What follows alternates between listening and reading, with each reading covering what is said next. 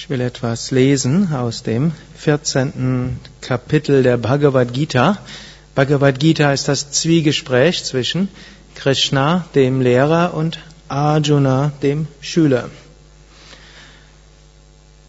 Krishna sprach, ich werde dir noch einmal diese höchste Erkenntnis darlegen, das allerbeste Wissen, dessen Kenntnis alle Weisen nach diesem Leben zu höchster Vollkommenheit gelangen ließ.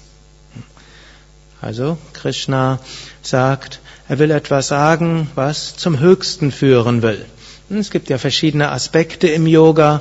Man kann sagen, es gibt bestimmte Aspekte des Yoga, die wollen einem helfen, ein bisschen sich harmonischer zu fühlen, gesünder zu sein, sich wohl zu fühlen, Leben mehr genießen zu können. Es gibt einen anderen Aspekt des Yoga, der will uns mehr Prana geben, mehr Lebensenergie, dass wir mehr Kraft haben, dass wir unsere Fähigkeiten zum Vorschein bringen können, dass wir kreativer werden können, dass wir mit mehr Enthusiasmus und Mut in den Alltag hineingehen. Ein zweiter Aspekt des Yoga. Krishna sagt, was er jetzt erzählt, das hat das Ziel, uns zur höchsten Vollkommenheit zu führen. Also zu einer Vollkommenheit, die einem nicht nur hilft in diesem Leben, sondern auch nach dem, diesem Leben.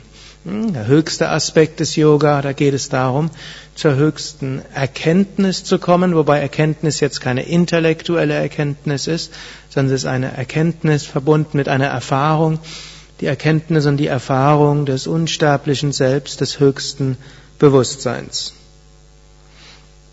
Menschen, die dadurch, dass sie zu dieser Erkenntnis Zuflucht gesucht haben, zur Einheit mit dem höchsten Selbst gelangt sind, werden weder zur Zeit der Schöpfung geboren, noch werden sie zur Zeit der Auflösung zerstört.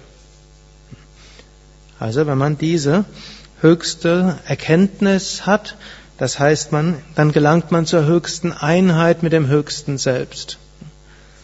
Also er gibt uns eine sehr hohe Zielsetzung. Und dort sagt er eben, wenn wir diese hohe Erfahrung haben, dann hm, werden wir weder wiedergeboren noch hm, sterben wir. Noch nicht mal zu Beginn einer Schöpfung oder zur Zerstörung einer, Schöpfung.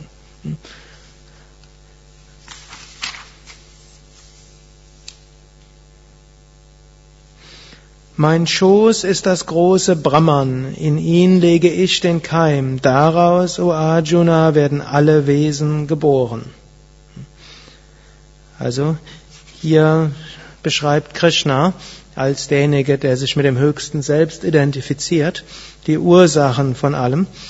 Also gibt einen Mutterschoß und das Mutterschoß ist dieses ganze Universum, die Natur und dies Prakriti und daraus entsteht dann ein Keim und auch dieser ist letztlich das gleiche Selbst. Also sowohl Welt als auch die Ursache der Welt, alles ist eins. Für alle Formen, die entstehen, O Arjuna, in jeglichem Mutterschoß, ist das große Brahma der Schoß und ich bin der samenspendende Vater. Also Gott manifestiert sich als Vater und Mutter, aber Gott ist jeweils beides und alles ist letztlich eins. Zu dieser Erfahrung wollen wir letztlich kommen, zu dieser Erkenntnis, dass alles ein einziges unendliches Bewusstsein ist.